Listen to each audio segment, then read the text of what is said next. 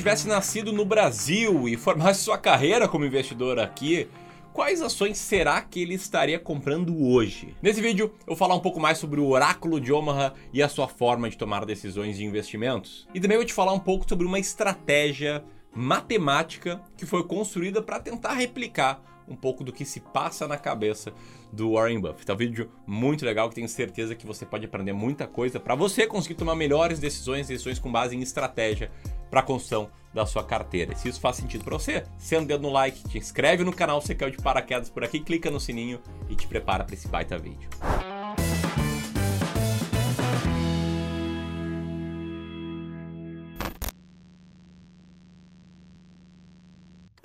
Bom, então vamos lá. Tá antes de mais nada, uma rápida apresentação sobre Warren Buffett, que é o grande cara aí do mercado de investimentos. Warren Buffett, ele nasceu no dia 30 de agosto do ano de 1930, um ano depois do estouro do crash de 1929 e em breve vai completar aí 91 anos de idade. Ele nasceu em Nebraska, na cidade de Omaha, nos Estados Unidos, um bairro, um bairro, um, um estado meio pacato, bem no centro assim, dos Estados Unidos, e vive lá até hoje. É de lá que ele toca todas as decisões de investimentos. E o legal da história do Buffett é que desde criança ele já tinha muito um espírito de investidor, um espírito de comprar por X para vender por 2, 3, 4X. Ele começou a vender chicletes aos 6 anos de idade, comprava no atacado, vendia no varejo. Depois ele continuou vendendo coisas de porta a porta, vendia pipoca em jogos de futebol americano, uh, juntou um dinheirinho ali ao longo da pré-adolescência dele e comprou máquinas de fliperama para colocar em barbearias. Enfim, ele era um baita empreendedor, um baita investidor, que é pelo que ele é reconhecido até hoje, tá? Num pós, né, seria o equivalente a um mestrado, ele foi aluno de ninguém mais, ninguém menos do que o Benjamin Graham. Que só para te contextualizar, o Benjamin Graham foi o pai da filosofia de investimento em valor. E o Warren Buffett era muito fã do Benjamin Graham. Ele tinha lido o livro do Benjamin Graham, o Security Analysis, várias vezes. Ele era fãzaço e foi atrás de estudar como o Graham. E não só estudar, como posteriormente trabalhar. Ele trabalhou na Graham Newman Company por um bom tempo. E aí, enfim, Warren Buffett colecionou fatos incríveis ao longo da sua vida, como ter comprado a sua primeira ação aos 10 anos de idade, como ter acumulado 10 mil dólares ao final do colégio. E assim, atualizado pela inflação, isso daria algo entre 90 mil dólares e 100 mil dólares a dinheiro de hoje. Ele já era muito rico, sim, já tinha acumulado um grande patrimônio, porém, ele acumulou 99% da sua riqueza depois dos 50 anos de idade, que para mim é uma prova de que é possível sim ter muito sucesso na bolsa começando mais tarde. E aliás, aqui eu te pergunto, qual idade, com qual idade você começou a investir? Comenta aqui, eu comecei com 13. E hoje, ele é o CEO da Berkshire Hathaway, uma das maiores empresas do mundo, que é uma holding através da qual ele faz os seus investimentos. Né? Esse quadro aqui, que aparece em vários vídeos, é justamente a evolução aí da Berkshire Hathaway. Eu sei que ela parece espelhada, parece estar tá caindo, mas na verdade ela está subindo, tá? E bom, isso aqui é sobre o Warren Buffett. Vamos falar agora sobre a forma com que ele toma suas decisões de investimento. E essa forma, ela mudou ao longo dos anos.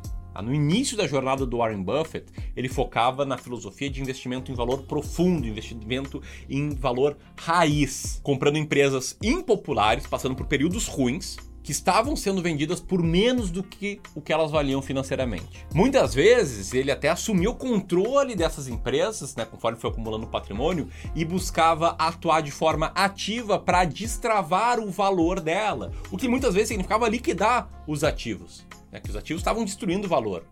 A empresa, os ativos da empresa valiam mais do que a empresa em si os ativos descontados passivos. Né? Enfim, foi nessa época que ele teve os melhores ganhos dele em termos absolutos, é retorno anual, e também em termos relativos, que é retorno comparado ao S&P 500. Te liga só nessa tabela que eu peguei no livro The Acquires Multiple, que é a trajetória né, de rentabilidade do Warren Buffett na época das suas partnerships. Que foi depois que ele saiu do trabalho na Graham Newman e antes dele assumir o controle aqui da Berkshire Hathaway. O que a gente vê aqui é um retorno composto de 31,6%, muito mais que os 9% do S&P 500. Só para te explicar o que, que significa 31,6%, tá? Se você conseguir uma taxa de retorno de 31,6%, aliás, não espere isso, tá? Você transforma cada real investido em 15 reais em 10 anos.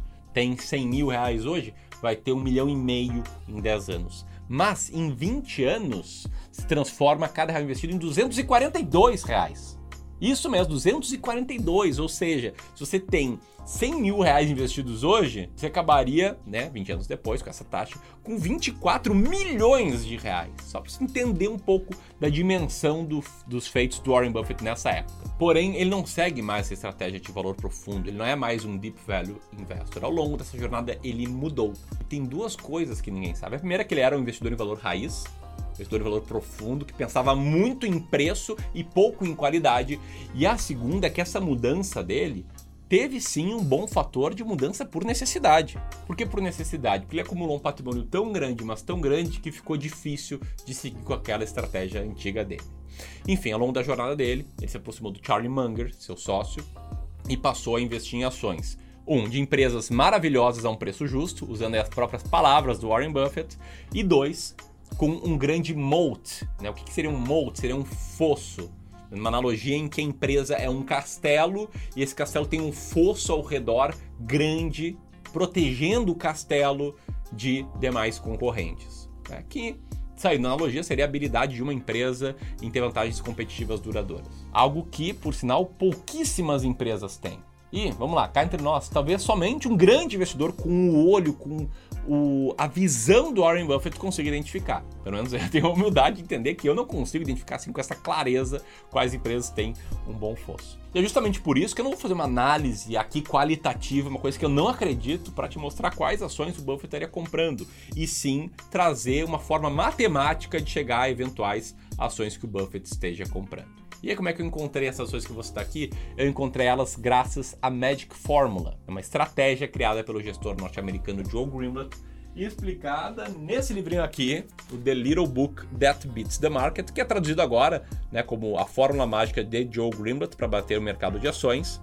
E aqui nesse livro, o Joe Greenblatt tentou traduzir a frase do Warren Buffett, né, aquela frase que é muito melhor comprar uma empresa maravilhosa a um preço justo do que uma empresa justa a um preço maravilhoso, numa fórmula matemática ele usou dois indicadores, tá? Primeiro, para encontrar a empresa maravilhosa, depois de ler muitas cartas do Warren Buffett aos acionistas da Berkshire Hathaway, o Greenblatt uh, definiu isso como ROC, Return on Capital, que seria o lucro operacional dividido pelo capital total tangível da empresa, aplicado nas operações que é algo muito parecido com outro múltiplo que é o ROIC, que foi inclusive o que eu usei aqui para chegar nessa lista de ações. E o segundo, para encontrar preço justo, ele usou uma métrica similar ao preço por lucro, só que substituiu o preço pelo Enterprise Value, que nada mais é do que o valor de mercado da empresa, que seria o preço, mais a dívida líquida dela, e o lucro por lucro operacional, que a gente poderia simplificar e chamar de EBIT, se você quiser fazer por conta própria essa conta. Ah, a gente aqui na empresa, no Clube do Valor, a gente usa o lucro operacional mesmo. Tem que fazer alguns ajustes, nem sempre o EBIT é igual ao lucro operacional. Às vezes está no EBIT, sei lá, resultado por conta de uma venda de uma subsidiária que não é parte do lucro operacional de uma empresa. Enfim, com essas duas métricas em mão, o que ele fazia? Ele pegava do maior para o menor ROC e dava nota, né? O maior ROC da bolsa era nota 1, o segundo maior era nota 2, o terceiro maior era nota 3 e aí por diante, e fazia o mesmo para o, para o outro múltiplo. Quanto mais barato a empresa tivesse, ela recebia o ranking 1, a empresa mais barata, segunda ranking 2, terceira ranking 3, somava os dois rankings e chegava na lista das ações da Magic Formula. E sim, eu testei a Magic Fórmula no Brasil e os resultados foram fantásticos para várias carteiras que eu simulei aqui, vencendo de lavada a média do mercado, vencendo de lavada o Ibovespa ou o IBRX. E se você curtiu esses resultados, senta o dedo no like. E é claro, não é nenhuma garantia de que o Warren Buffett de fato teria essas ações, mas tu entendeu, né, qual foi o ponto de vista. Né? Vamos traduzir a lógica do Buffett numa fórmula matemática e vamos ver quais ações estão bem ranqueadas com base na Magic Fórmula. A gente tem quatro ações aqui que eu vou citar.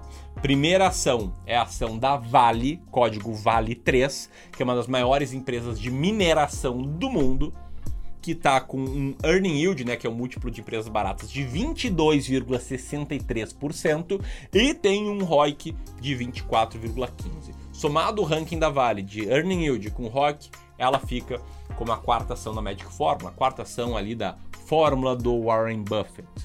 Ação número 3, uma ação que eu sou um grande consumidor dos seus produtos, é a ação da Marfrig, Marfrig, empresa de carnes in natura, proteína, derivados, etc., que está com um earning yield de 24% e tem um ROIC de 23,76%. E aí a soma dos dois rankings coloca ela no pódio, na terceira colocação aí de ações da Fórmula Mágica. Tá, antes de eu te falar das duas primeiras, deixa eu te falar o seguinte: se você quiser ver mais conteúdos assim, mais conteúdos como esse, aperta aqui, me segue lá no Instagram, arroba Ramiro Gomes Ferreira, e manda aí esse perfil para várias e várias pessoas que eu tô tendo um trabalho bem bacana. Modéstia à parte, por lá. Mas vamos lá.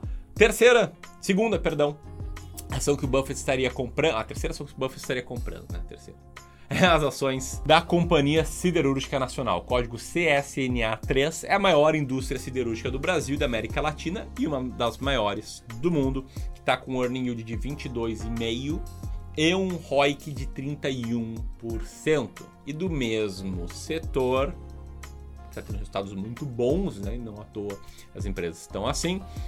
A gente tem a Uzi Minas que é líder na produção e comercialização de aços planos, tem um earning de 29,62% e um ROIC de 27,35%. Se você gostou desse vídeo, se fez sentido para ti, compartilha com seus amigos para a gente disseminar boas estratégias de investimentos. Eu vou deixar o link no meu Instagram aqui. Grande abraço e até mais. Tchau, tchau.